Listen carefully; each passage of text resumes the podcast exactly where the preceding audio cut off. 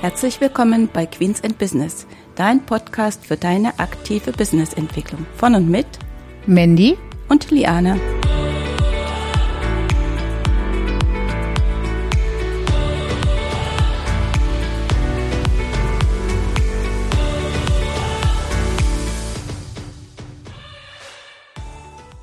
Hallo und herzlich willkommen zur heutigen Episode. Heute geht es um unser Thema, so behältst du deinen Gewinn im Blick. Mit dabei ist auch wieder Liane. Hallo alle zusammen. In den letzten beiden Folgen ging es ja um die Frage, ob du deinen Gewinnbedarf kennst und wir haben darüber gesprochen, wie du ihn ermittelst und auch wie viel du natürlich benötigst, damit du erstmal weißt, wie viel du ermitteln musst. Und in der heutigen Folge wollen wir uns darüber unterhalten, wie du leicht feststellen kannst, dass du dein Ziel auch erreichst bei dem, was du da ermittelt hast und was du wissen oder brauchen tust als Gewinn.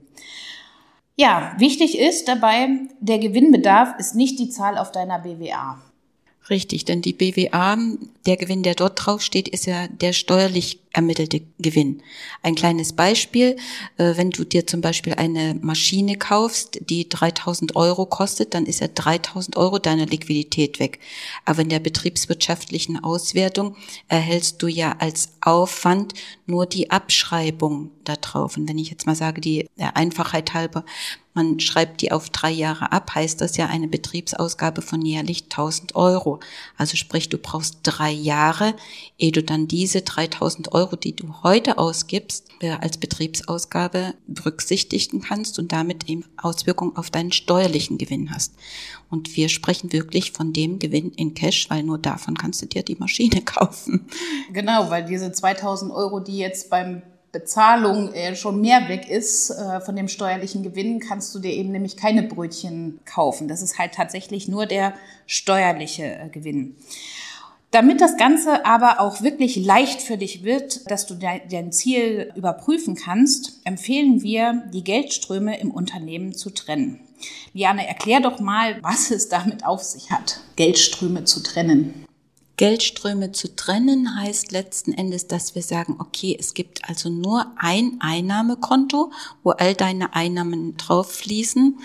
Das ist also die Grundlage für die Trennung der Geldströme. Sonst ist es viel zu aufwendig. Deswegen, wie gesagt, immer nur ein Einnahmekonto, wo nur Einnahmen draufgehen. Nichts weiter.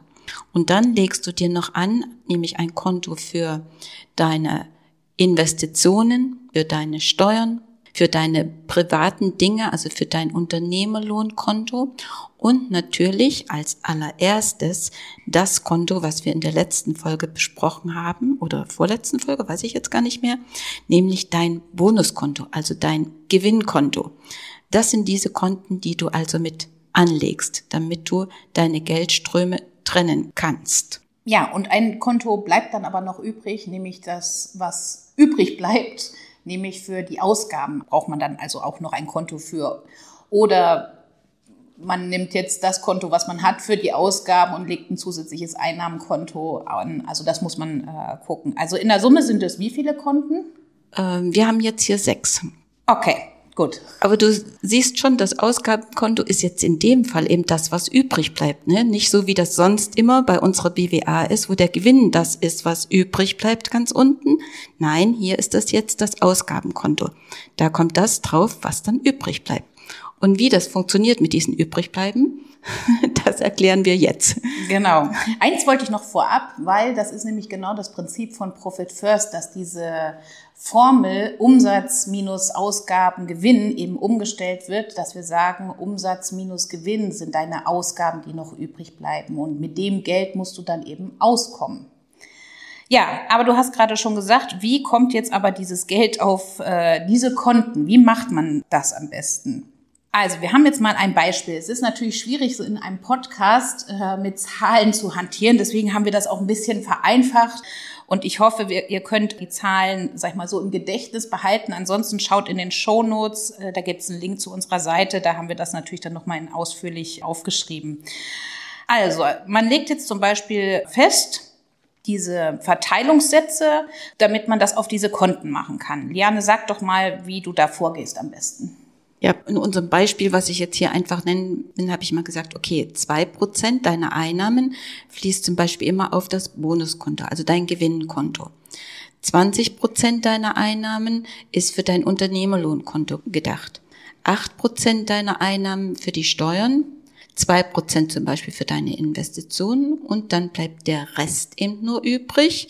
Der ist dann eben für das Ausgaben Konto. Und wenn ich jetzt hier richtig gerechnet habe, Müssten sind 68 Prozent sein. Genau. genau. Und deswegen auch ein separates Konto, wo die Einnahmen drauf sind, damit das eben wirklich einfach ist und leicht ist und auch schnell zu äh, überblicken ist. Denn das ist einer der Vorteile von diesem System, dass man einen schnellen Überblick darüber bekommt. Nämlich, ich sehe sofort, welcher Umsatz reinkommt ob er überhaupt reingekommen ist, sehe ich natürlich viel schneller, als wenn ich erst mein ganzes Bankkonto durchschauen möchte und äh, die ganzen Ausgaben, die dann da noch so dazwischen äh, auftauchen, dann eben sozusagen gedanklich streichen muss. Das ist viel zu ja, viel zu umständlich. Und wenn man jemanden sagt, kannst du mir sagen, ob die und die Einnahme gekommen ist, können das die wenigsten sofort sagen, weil es einfach viel zu unübersichtlich ist. Und was man auch sieht, ob die Ausgaben, die man mal geplant hat, ob die tatsächlich stimmen oder ob sie vielleicht doch höher ausfallen. Richtig, weil das sehe ich ja mit dem Ausgabekonto, so wie wir in der letzten äh, Episode gesprochen haben. Das äh, Unternehmen spricht dann eben mit dir, deine Bankkonten sprechen mit dir. Ne? Wenn das also das Geld nicht da ist, äh, so wie du dir das eigentlich vorgestellt hast, dann passt irgendetwas äh, nicht. Dann äh, müssen die Ausgaben hinterfragt werden. Ist das noch alles richtig? Benötigst du das äh, so? Gibt es andere Anbieter, die man vielleicht also wo man die Anbieter wechseln sollte, braucht man manche Dinge vielleicht überhaupt nicht.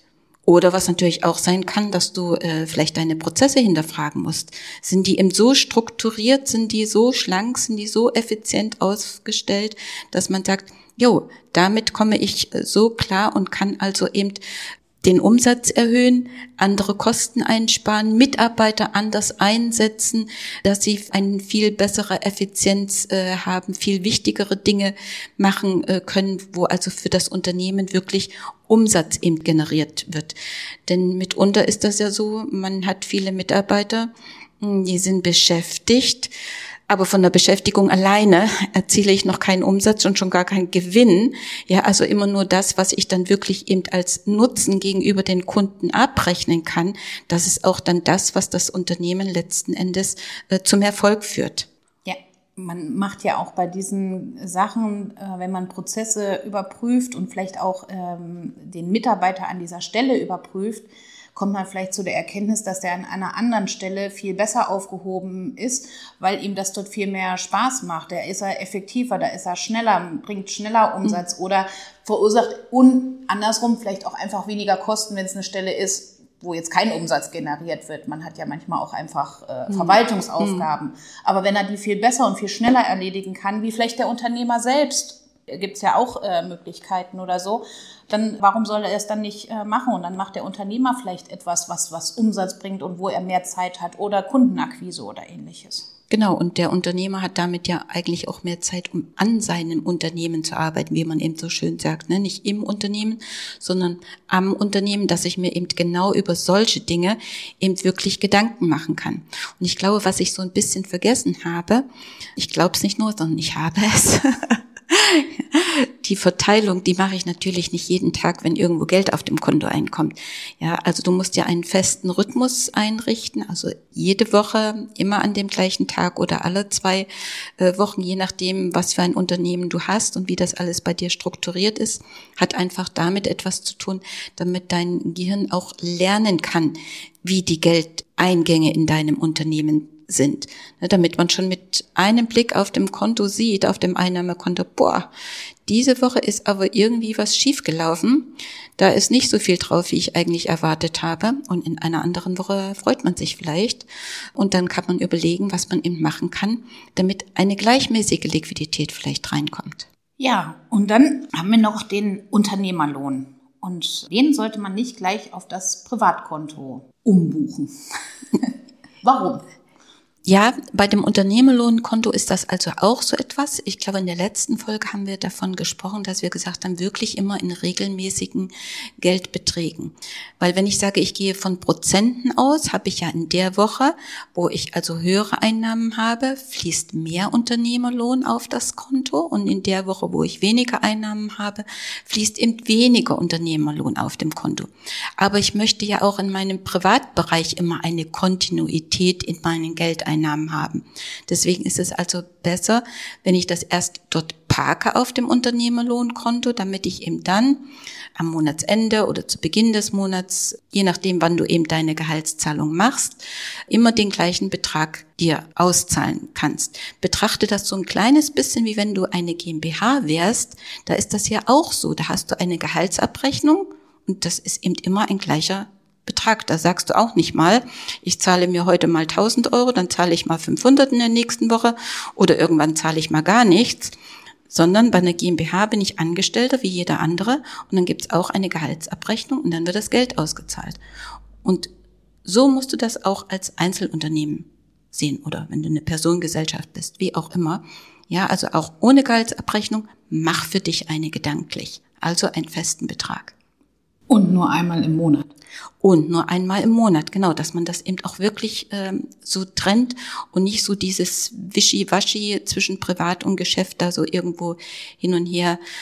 Klar kann man auch seine IC-Zahlungen für private Dinge über das Geschäftskonto laufen lassen, ähm, aber ich empfehle es nicht wirklich. Ne? Das muss eben im Privatbereich abgedeckt werden und von dem Konto eben bezahlen, von dem wirklichen Privatkonto, dass eben wirklich damit also nur der Unternehmerlohn wegfließt von dem Konto.